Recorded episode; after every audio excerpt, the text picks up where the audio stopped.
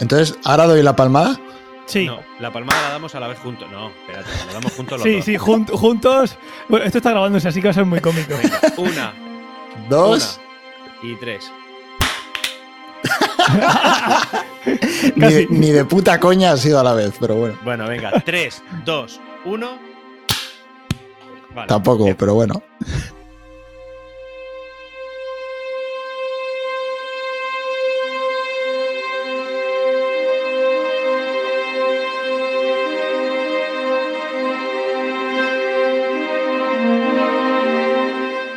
Bienvenidos al Magazine por Momentos. Ahora comienza Ciencia o Ficción con Ángel Rodríguez, Antonio Jiménez y Fernando Soldevila.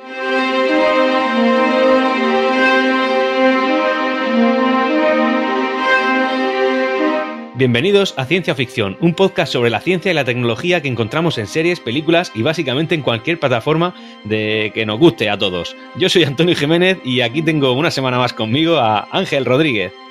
Hola Ángel, ¿qué tal? ¿Qué tal, Antonio? Feliz año, ¿cómo estás? Bienvenido a la ruleta de la fortuna. me, me vení arriba, ¿eh? Te has venido arriba, muy bien. Empezando el año con fuerza. Sí, me gusta. Bueno, bueno, estamos terminando. Bueno, sí, claro, es que esto se publica cuando terminamos. Pues muy bien, Ángel, empezando el año genial. Ha terminado de la mejor manera posible y la Nochevieja futura que será pasada, genial también. ¿Y tú qué tal?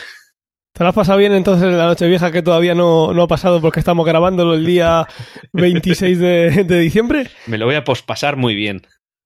Pues me, alegro que hayas- eh, te cenaste bien, está todo bueno, no te diste ningún atracón en el, en el futuro. Nada, que va, que va. Además de que hace 3 kilos y eh, cogí masa muscular. Fue genial la Nochevieja.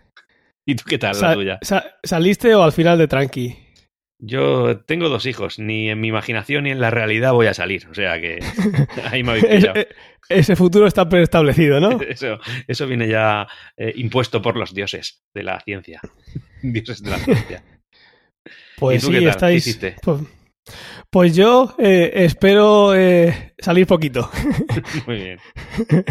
espero cenar, ir un momentito a ver a algún amigo y, y de tranqui, que ya estoy muy mayor. Imagino que como veremos en los comentarios, como la idea ha sido tuya, será el mejor programa y el más valorado de todos, y entonces me daré cuenta de que todo el tiempo que dedico a guionizar ha sido una pérdida de tiempo Perdona, y lo que quiere la gente es pues lo que les ofrezcas. ¿Eso, ¿Eso que huelo es una mezcla entre envidia y inquina? ¿Puede ser? A ver, eh, como la audiencia sabe, eh, Antonio no prepara los guiones, lo único que hace es venir a grabar. Y con todo y con eso, es el favorito de la audiencia, así que no te puedo reprochar nada, Antonio. Escúchame, Ángel. De nada. A ver, Antonio llega, suelta sus líneas y se va. Ya está. Como, como las estrellas. Claro. El anterior Antonio no estuvo y todos los comentarios vienen a decirnos que se echa de menos Antonio, que Antonio es el mejor, Antonio para ti, para arriba, Antonio para Bueno, abajo. Vamos a, concre- vamos a concretar. Vamos a concretar. ¿no? Y muchas- Bueno, para empezar voy a, voy a leer yo el primero, Vale. eh, que pone, sin Antonio habéis perdido el rumbo. Guerra Mundial Z es un peliculón. Eh, y eh, está firmado por Antonio. Este sí que es Antonio, o sea que ha tenido las narices de ponerlo. Sí. Tengo que decir que lo puse el primero para que, como sabía que iba a pasar esto, el aluvión que viniera después quedara claro que no era yo. Claro, claro, claro. Y como siempre tenemos que empezar por el feedback, que esta vez ha sido mucho y muy interesante, ¿verdad, Antonio? Sí, se ha creado polémica. El otro día me puse a verlo y al final tuve que dejarlo porque, no sé, me siento abrumado. Gran Biel, el Gran Biel, que dice, maldita sea, entro aquí a darle la razón a Antonio en cuanto a lo de Woody Allen, es el tío con menos registro de la historia y que sus pelis son un pestiño, pero mientras que escribo va el tío y suelta que Breaking Bad no le gustó. ¿Qué hacemos con esto? ¿Lo matáis o lo mato yo? No, aquí no hay que hacer nada. Es decir, esto, esto es una cosa subjetiva. No digo que no me gustó, digo que no, que está muy sobrevalorada. Él está proponiendo asesinato. Pues, pues nada, muy bien, Gaby, cuando quieras. Creo que lo tienes tú, eh, Gaby, más cerca que los otros. Sabes dónde vivo.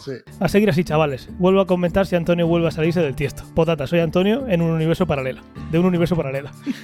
Gaby, entiendo que sueñes ser, ser como yo en otro universo. Un saludo. Y Gaby fue comentando mientras que escuchaba el podcast y luego llega un momento que dice, esto, el primero fue a las 12.49, a las 13.20 ya se le fue la olla, se le fue la cabeza ya y dice, madre de Dios, la caída a los infiernos. Antonio ha pasado del cielo del populismo, del populismo a la basura absoluta. Oye, me han contado que eres un gran y flamante finalista de los de la- premios de la Asociación Podcast. Te tengo que corregir, somos. Holda, ¿y, y- y eso cómo ha podido ser?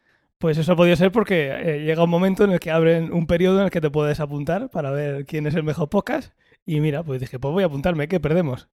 Y yo simplemente me encontré un día de repente, oye, que soy finalista, sí, ah, venga, hasta luego. Eso te pasa por no leer los grupos del podcast, pero bueno, eso, eso es otro tema. Bueno, me, tienen desinformado, señores. Póngalo en las reseñas. Se desinforma él solo. Bueno, tenemos un invitado muy especial que hemos hablado bastantes veces aquí de él, que es Fernando. Fernando Soldevila, ¿qué tal? Hola, ¿qué tal? Hola a todos. Por fin consigo que te, que te unas. Como tú has dicho por las redes sociales, ha tenido que pasar una pandemia mundial para que te tengamos aquí. Solo hemos tenido que estar todos confinados en casa para, que entre definitivamente en el podcast. Bienvenido Fernando de nuevo. Fernando es uno de los creadores de ciencia ficción, de la versión eh, escrita que es la que lo empezó todo y que hace unos días, eh, el día 8, publicó, después de cinco años, una entrada, ha vuelto a colaborar también, ha tenido que pasar una pandemia para que... Pero, pero bueno, estas cosas también tienen su, parte buena, parece ser. Sí, de, Fernando tenemos muchísimas cosas que aprender, pero desde luego no la periodicidad, por lo que dices. No, pero he de decir que la versión escrita es la versión original, es la versión buena, el podcast es simplemente un accesorio. Es cierto. Las spin-offs son lo que tienen. Sí. Directamente vamos a seguir la última vez. Bueno, estuvimos hablando de literatura de ciencia ficción por el Día del Libro. Estuvimos haciendo varias partes, contactos con otras civilizaciones, militares y terraformación. Y hoy vamos a seguir con, otros subgéneros de ciencia ficción. Para los que no escuchasteis aquel episodio, eh, os lo recomendamos para que tengáis el conjunto completo. Y sin nada más, vamos, vamos allá. Si quieres, seguimos ahora con, otro subgénero que quizás no es tan conocido y es eh, porque normalmente todo el mundo cuando piensa en ciencia ficción piensa en viajes por el espacio, eh, en visitar otros mundos, en tecnologías hiper avanzadas, pero hay un subgénero que de hecho a mí me encanta, que es eh, Normalmente suelen ser libros que son un poco más antiguos, con lo cual avanzan, avanzan una tecnología o, una herramienta científica que en su momento era totalmente desconocida y quizás hoy en día ya son totalmente conocidas, pero son, son obras que se basan en, nuestro, en nuestro mundo cotidiano, pero en el que se hace un avance, por ejemplo, en biología, en matemáticas, en cualquier otra rama de la ciencia. Sí, al final tienen ese apego que pueden tener, como tienen eh, la buena ciencia ficción, la que te hace conectar muy rápido, que es que lo ves más posible, ¿no? Estás menos separado de ese mundo distópico que está por allí, o utópico, que digamos que te engancha un, te engancha un poquito menos. Yo creo que tiene esa gracia de, vaya, eso podría pasar mañana y está dentro de mi mundo. exactamente. Entonces, eh, aquí yo había apuntado un par de libros. Eh, vamos a empezar porque, por el que posiblemente sea el más famoso dentro de este subgénero, que es eh, Parque Jurásico. ¿Cómo? ¿Parque Jurásico es un libro? Hombre, por supuesto. El libro del año 1990 de Michael Crichton. Crichton, eh, claro. Pero eso está basado en la película. No, hombre, no, no, hombre, no. Claro que sí. De hecho, eh, el libro, evidentemente, es una historia tremendamente similar en el que se consigue clonar dinosaurios y se, genera el, famoso parque que todos hemos visto en la película. Eh, digamos, Aquí estaría poniendo la música de fondo, pero como no tenemos los derechos, ah. cada uno que la reproduzca en su cabeza. Sí, todo el mundo se acuerda además. Eso, pero no te preocupes, tú por lo que esto corre de cuenta del magazine por momentos. sí, sí, claro. Hombre, si pones solo dos, tres segundos, ¿hay que pagar? A ver, eh, de eso yo nunca me he enterado. Creo que con eso tampoco. Y si haces un, y si también haces un programa en el que estés hablando de la obra, parece ser que tampoco. Si lo tarareamos. Si lo tarareamos, seguramente quede más. Continúa, continúa, yo sigo lo Claro, ponnos música de fondo. Baja un poco la ganancia para que se, se ajuste a la música de fondo y ya está. Vale, lo que comentaba es que tanto en la película como en el libro, digamos, eh, el, evento que dispara. Hostia, es imposible.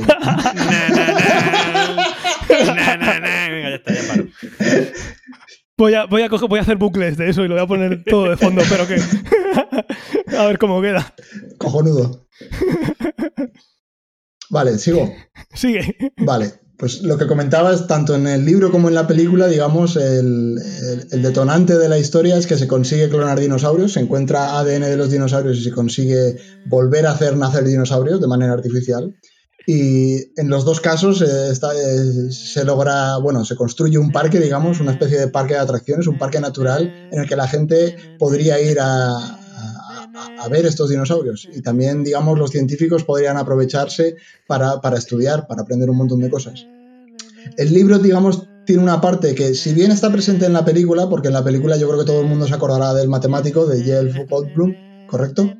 Sí, y además estoy viendo en Disney Plus un documental de él, que está muy chulo. Es sobre, bueno, un montón de cosas de, de cultura popular, tatuajes, videojuegos, y él va ahí con su, con su perspectiva, que es bastante curiosa y que la plasma muy bien en la peli. Habla de cosillas de esas, así que lo estoy viendo casi semanalmente a, este, este tipo. Me cae genial además.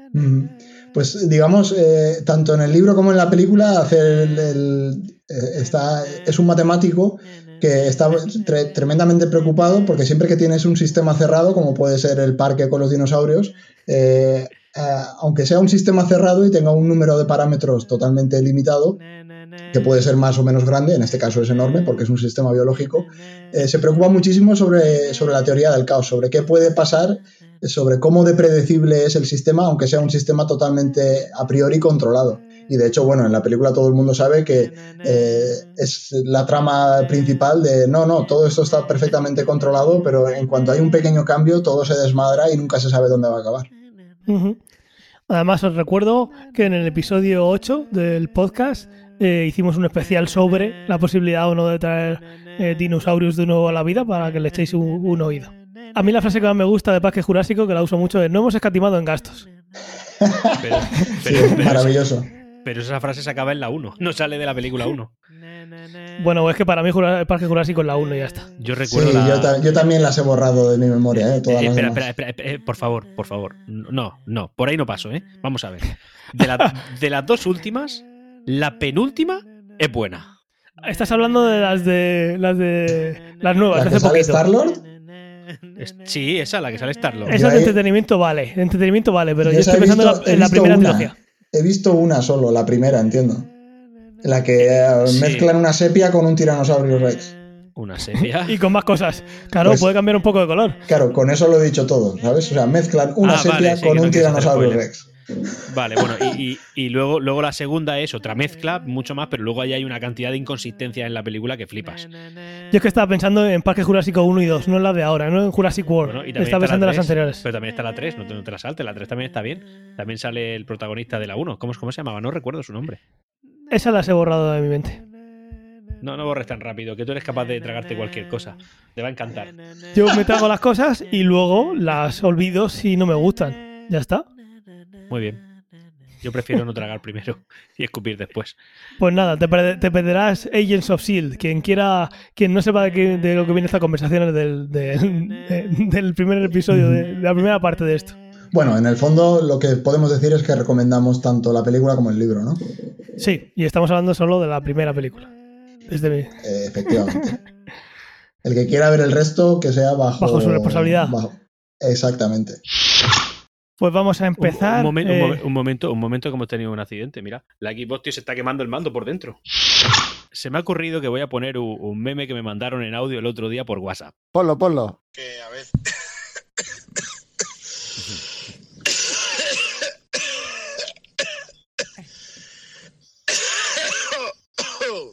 que a ver si quedamos, ¿no? la definición del mundo, ¿no? Me dice muchas gracias. Así están las cosas. Ah, así están las cosas. Pues nada. El simple aleteo de una mariposa puede cambiar el mundo. Puta mariposa. Todas estas observaciones a los viajes en el tiempo dieron paso para que Stephen Hawking propusiese que la naturaleza prohíbe de alguna manera eh, que se puedan hacer los viajes en el tiempo. Él lo llamó como una especie de policía temporal que no va a permitir viajar hacia atrás para mantener el orden eh, de la causa-efecto. Y hay una cosa muy graciosa que todos recordaréis, que es para intentar demostrar si esto era verdad o no. Stephen Hawking hizo una fiesta el 28 de ah, junio de 2009, que no sé si la recordáis, ¿verdad? Sí. bueno, sale incluso en un capítulo de Big Bang Theory, ¿no? ¿Qué pasó ese día? Stephen Hawking, sin decírselo a nadie, sin decírselo a nadie, hizo una fiesta. ¿Una fiesta para quién? Para la gente del futuro. Hizo una fiesta para la gente del futuro. O del pasado. Eh, sobre todo era del, futuro, pero porque la gente del pasado se habría muerto sin saberlo ya. Pero hizo una fiesta para qué? Hizo una fiesta en la que el pobre hombre se quedó solo porque no anunció a nadie con la idea de que ahora mismo nosotros que estamos 11 años después, si tuviéramos esa tecnología, fuéramos a la fiesta y hubiéramos aparecido en el telediario como que Stephen Hawking da una fiesta con un uno o dos o, varios viajeros. viajeros del tiempo. Esa, esa idea lo que pasa es que tiene un componente de genialidad y un componente de qué vida más triste. Genialidad por la idea y qué vida más triste porque, que, no sé, estuvo solo. Bueno, realmente es un experimento. Hizo un experimento que salió, salió satisfactorio y eh, eh, la hipótesis de partida era que no iba a ir nadie, pero si hubiera ido alguien hubiera sido eh, más interesante Y más satisfactorio. y, y- y ma- y más divertido para él, pero, pero no tiene por qué ser más satisfactorio. Tú querías probar algo y tú partes de una hipótesis, eliges una o la otra, pero realmente tú no, no quieres influir en el resultado. Tú quieres que salga lo que tenga que salir. Ujú. Hawking lo hizo con la idea de que apareciese Y alguien. le aparece alguien por ahí, Dios, se me da encima. Bueno, más. más. ¡Hala! Un saludo a Stephen Hawking. Un saludo ahí donde estés. Y vamos a pasar a la magufada del mes. ¡Oh! ¡Qué ganas tenía de esta sección! Yo Llevo también, un- porque os un le- mes, un mes os- esperándola. Os leo lo que pone el guion, voy a ser transparente con vosotros. Pone, tengo una preparada, pero quiero que sea sorpresa. Y entre paréntesis pone, Fernando. Sí, Y porque de- me la he preparado yo. bueno, y y después, es pone, después pone guion, Ángel, ja, ja, ja, ja.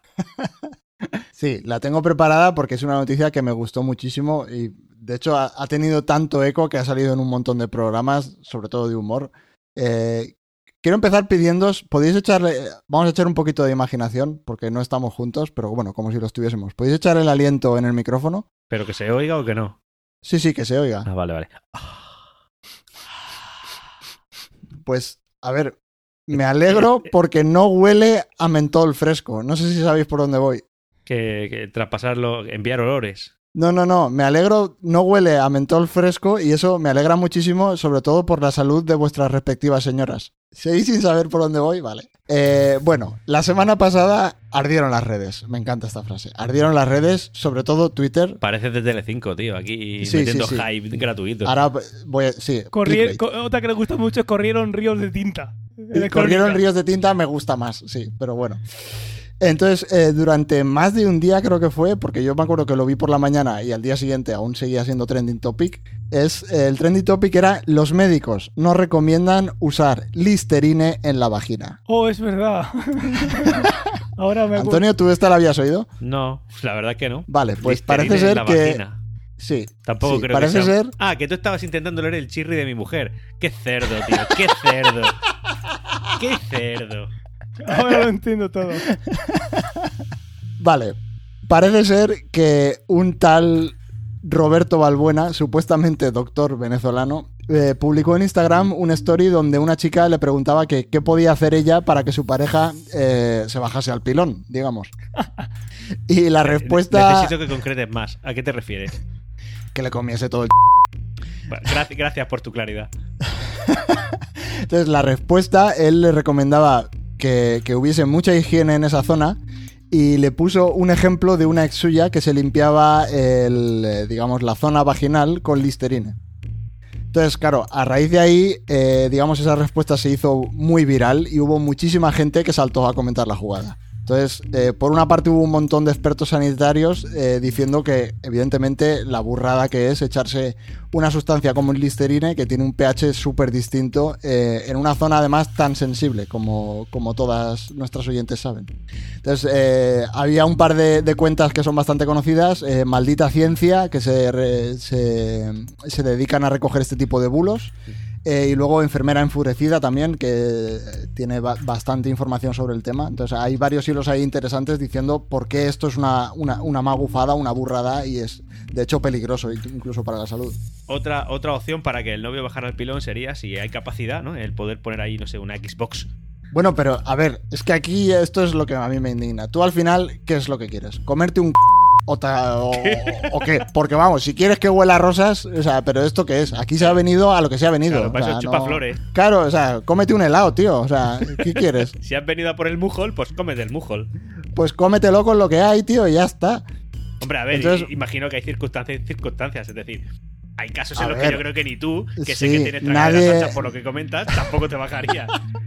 A ver, nadie quiere comer eh, requesón, pero yo qué sé, si está limpio, o sea, ya está, o sea, es que no, no hay que darle más vueltas, tío, no... Aquí se ha venido a lo que se ha venido, ya está, no te pongas aquí melindroso, tío. Cunilingus. Y ya está, a tope. Eh, entonces, esto era una parte de las reacciones que, que está bien, que es de, de hecho lo que hay que hacer, eh, combatir todos estos bulos con información, pero evidentemente en Twitter también pues, hubo una serie de comentarios eh, jocosos que me he guardado un par. Algunos no se pueden decir porque serían ya no más 18, sino incluso por encima. Uno es una imagen que no, no, se, no, se- no va muy bien para el esto del podcast, pero bueno, yo creo que todos lo tenéis en mente. Este meme que se ha hecho muy, muy famoso últimamente de los dos perros, un perro ciclao y un perro chiquitín, Sí. que uno es eh, que lo que se hacía antes y lo que se hace ahora. Sí. ¿vale?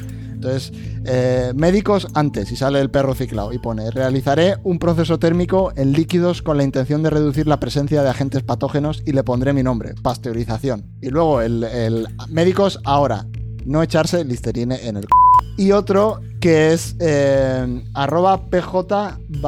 Este debe ser vasco, ¿no? Eh, científicos 2018. Por favor, no dejéis de vacunaros. Científicos 2019.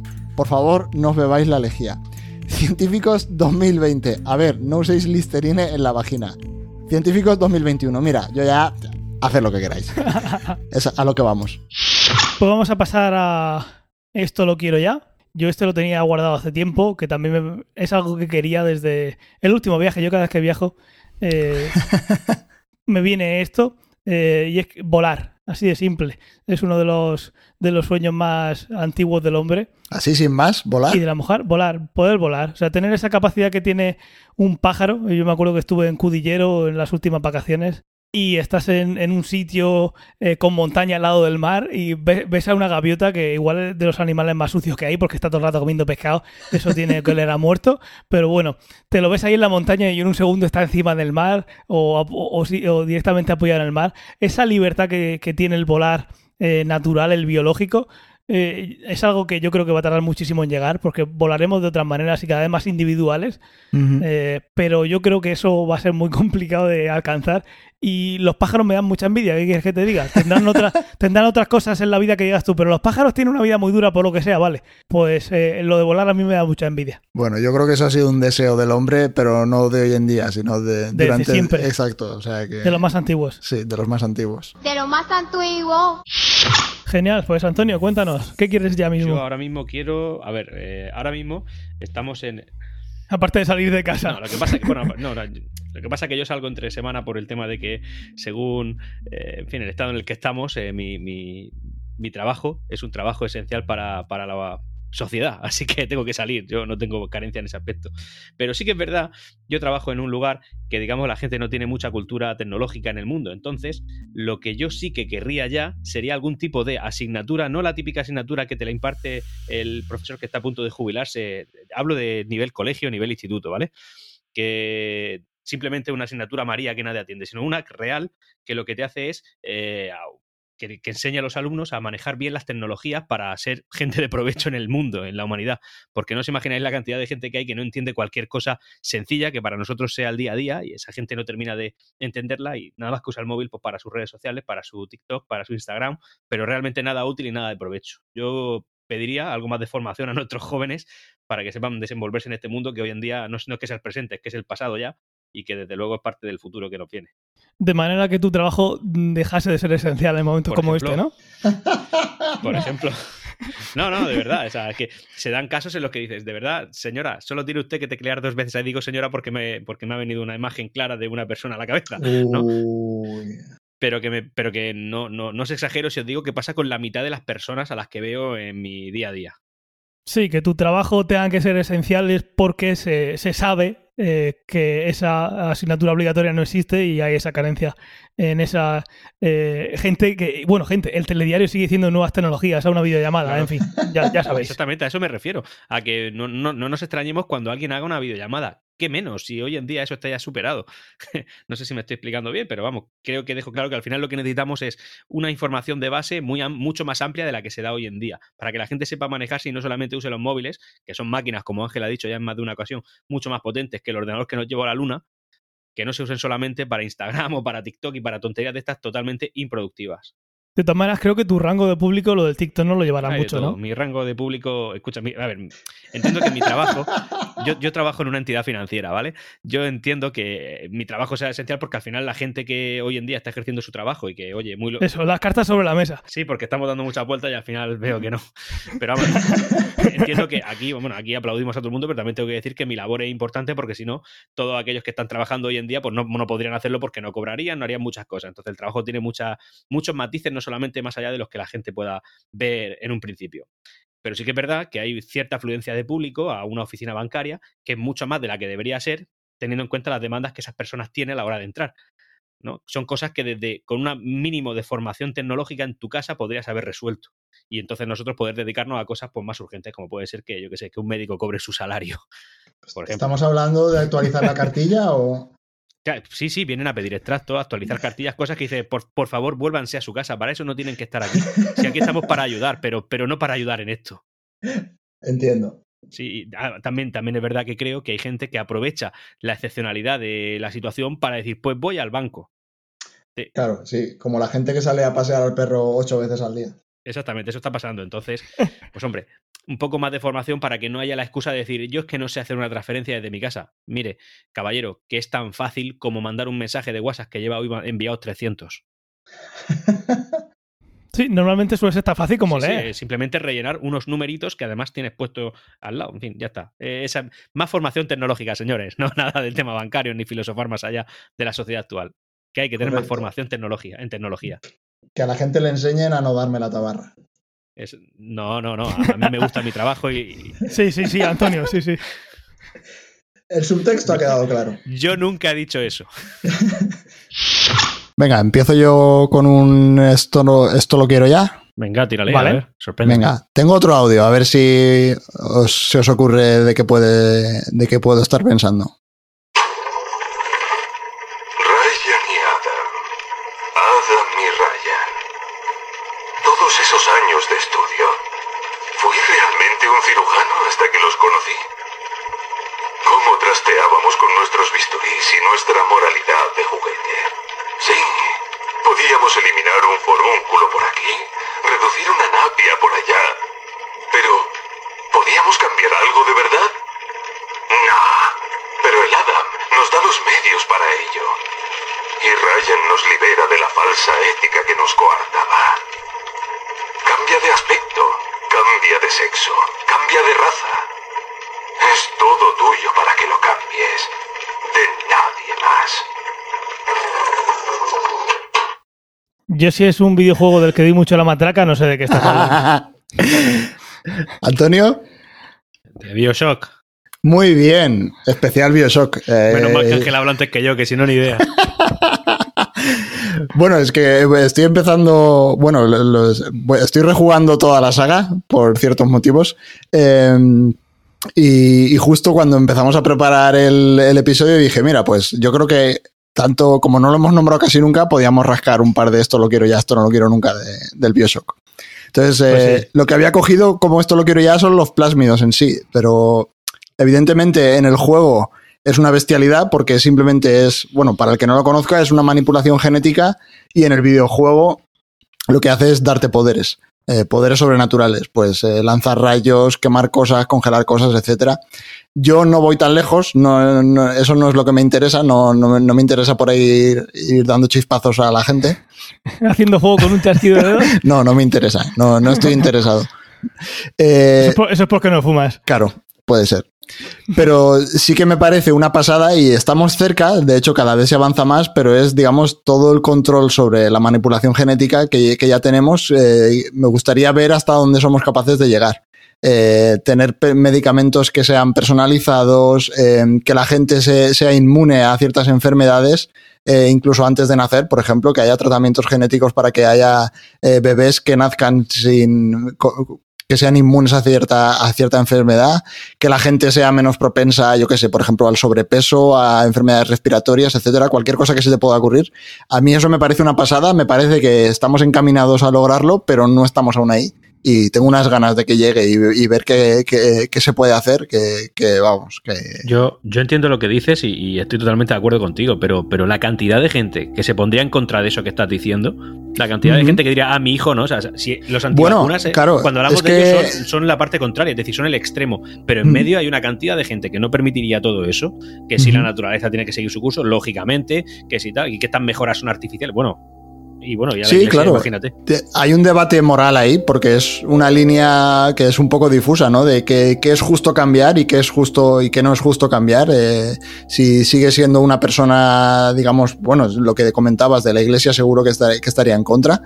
Eh, claro, y además, por ejemplo, cuando curas al curas una enfermedad o le quitas la ser propenso a una enfermedad a un bebé antes de nacer, eh, también están decidiendo los padres, no, no la persona en sí. Tengo un esto lo quiero ya que realmente no me acuerdo cuándo lo vi porque sé que es de un capítulo de The Expanse, pero no sé de qué temporada es. Debe ser de la segunda o de la tercera porque me acuerdo que hay un momento en el que van... La chica esta que es soldado va a la Tierra por primera vez y se escapa, no me acuerdo exactamente cuál es la trama, pero acaba escapándose y acaba en los suburbios. Entonces, en los suburbios se ve lo que hemos comentado un montón de veces del género cyberpunk, de que hay una tecnología bestial, pero la gente son pobres como ratas y viven en la inmundicia. Pero aún así, hay un, hay, siempre se suelen ver algunos gadgets o al- algún elemento que dices, hostia, esto es una pasada. Y parece una tontería, pero yo en ese trocito que a lo mejor dura 30 segundos, vi una, una persona que está cocinando en la calle y tiene ahí una olla que está calentando, pues no sé si es agua o cualquier cosa, y dentro de la, bueno, en, la superficie de la olla tiene un display incorporado en el que te está diciendo la temperatura. Y a mí eso me parece una pasada, porque cuando tú quieres cocinar y quieres cocinar de forma precisa, muchas veces es, ah, no, tienes que llevar esto a tal temperatura y ahí apagas el fuego y ya está, lo dejas no sé cuánto tiempo y está cocinado, es perfecto. Pues a mí eso me parece increíble. O- ojalá ya estuviese funcionando. Debería ser obligatorio. Yo a eso le veo pegas. Y fijaos, ¿Qué, qué además- pegas le ves? Mi esto lo quiero ya, igual te desmonta el tuyo. ¿Pero qué pegas le puedes ver a eso? Pues mira, te lo voy a decir. Bueno, yo, pero yo te voy a decir un par de cosas. Primero te pongo la pega y después te digo, mi esto lo quiero ya, porque es que además parece que está relacionado A con ver, tuyo. ponme la pega. Mira, la primera pega es que esto es como el que se compra un coche último modelo de 700.000 euros, que el coche lleva de todo, lleva de todo. Cuanto más Como cosas. el tuyo. Sí, bueno, el mío lleva de casi todo y eso es un problema para mí. Porque yo al final lo que quiero es un motor que me desplace. Cuantas más cosas y piezas móviles y rollos le pongas, más susceptible es de romperse. Y por, por Pero ejemplo, esto para no tiene ninguna pieza móvil, si simplemente Sí. funciona de puta madre. respeta mi turno. Entonces, si tú estás calentando para calentar agua, yo no necesito un display. ¿Entiendes? Porque al final es una cosa que se puede romper y me puede dejar medio inútil la, la olla y no tiene sentido, porque para calentar agua tampoco hace falta. Es decir, hay que saber también un poco que hay cierta tecnología que está, es demasiado, no sé cómo decir, de- le queda demasiado grande ciertas funciones. Poner un display a una No, olla, pues lo veo regular. no me convences. En el esto lo quiero ya de Antonio, eh, eh, lo voy a hacer yo vicariamente, que porque hoy hemos visto, hoy ha salido el Mandaloriano, estamos grabando el día 30, pues lo que decía que hacía hace poco, hacía poquito que lo habíamos grabado el día 1 que lo estáis escuchando, que y como ha salido el Mandaloriano, hemos visto que Disney Plus en su aplicación ya permite el poder visionar eh, de manera sincronizada con otra persona ese contenido. Entonces puedes estar viéndolo a la vez. Pues yo no lo he podido probar, pero imagino que eh, cubrirá esos puntos que, se llevan pidiendo hace tiempo de esto y ya más ahora que, casi todo el mundo está confinado, aunque y- ve- ya ves tú que el problema sea que no podemos ver eh, en tiempo real con otra persona el Mandaloriano, pero bueno, en esta burbuja que vivimos nosotros por, por suerte, estos problemas del primer mundo, ahora parece que este se ha resuelto eh, en esta una plataforma como, como Disney Plus, porque eh, Plex creo que ya lo tenía, ¿verdad, Fernando? Sí, yo no lo he probado nunca porque, a ver, yo si quieres saltamos al esto no lo quiero nunca porque Directamente pasamos. sí, Para quien no lo conozca, básicamente es yo estoy aquí, eh, en Murcia, España, y Fernando está en París, confinado, y nos queremos ver esta noche el Mandaloriano, de Mandalorian. Disney Plus permite ya de forma nativa el poder sincronizar esa visualización para que los dos estemos en el mismo punto. No sé si incluye plataforma de voz para poder comentarlo, Claro, si eso, alguien lo eh, pausa, eh, lo, se va a pausar en otro sitio, eso imagino que sí, pero por ejemplo la voz no lo sé. Pero vaya, que esto fue un esto lo quiero ya de Antonio, que una plataforma tan grande como, como Disney Plus acaba de meter. Para los oyentes que vosotros no estáis viendo el guion, el esto no lo quiero nunca de Fernando es el esto lo quiero ya que acabo de decir de Antonio, ¿vale?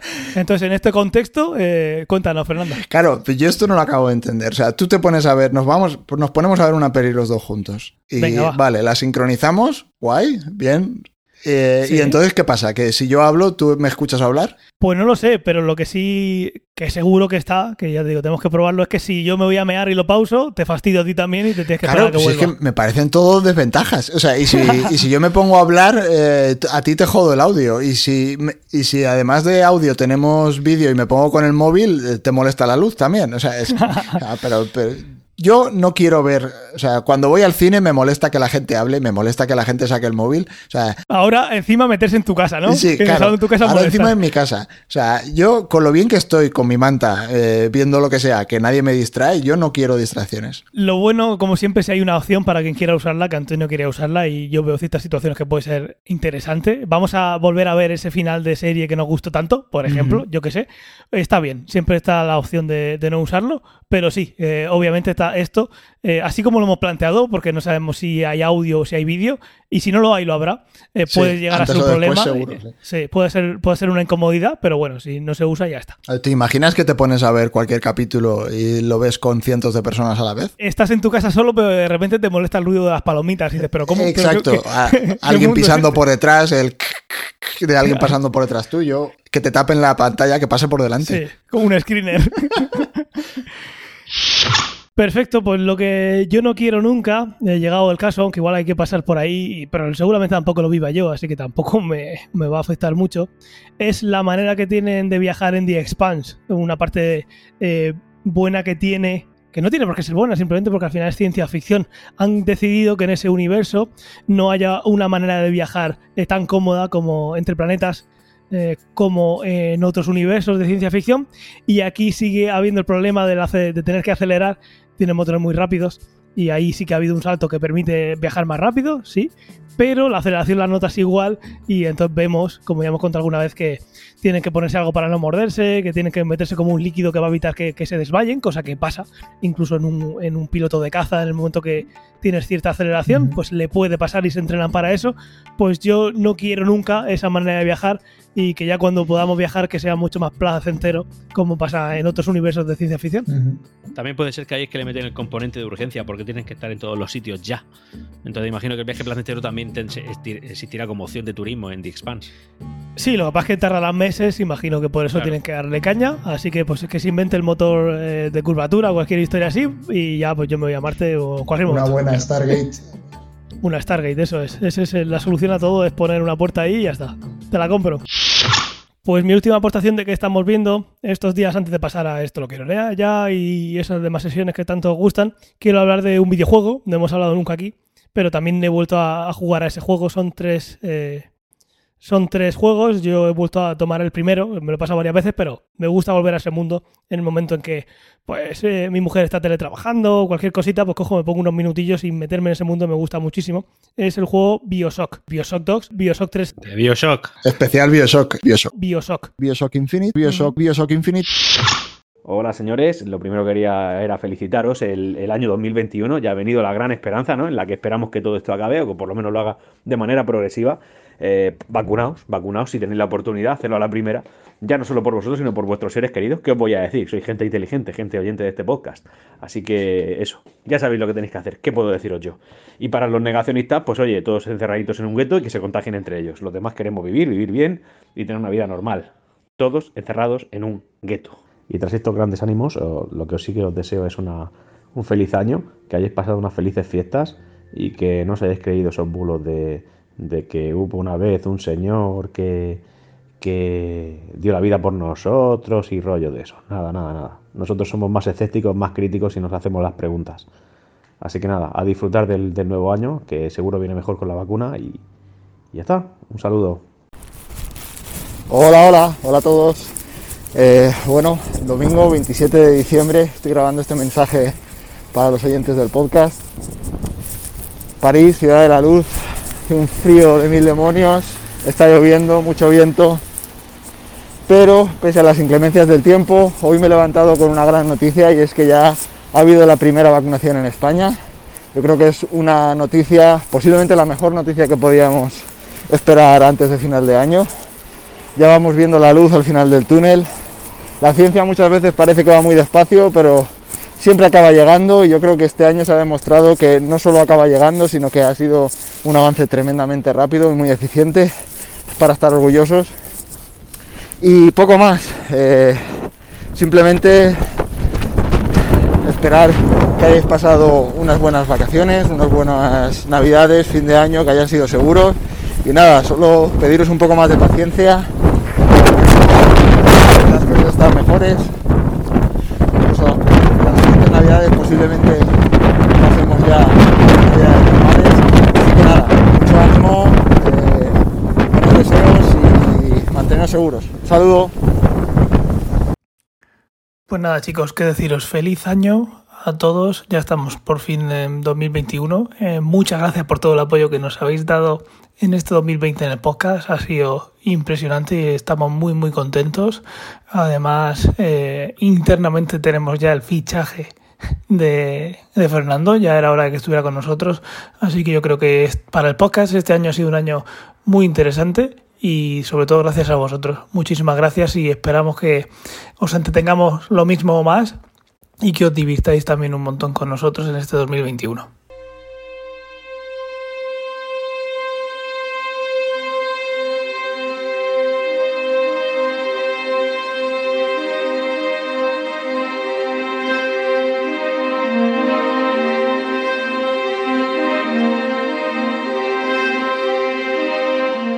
Si te gusta este programa y lo escuchas desde la plataforma o la aplicación de iVoox, te pedimos que le des al botón me gusta que acompaña este audio. Si lo haces desde otra plataforma y también quieres, puedes hacerlo buscándonos en ivox.com.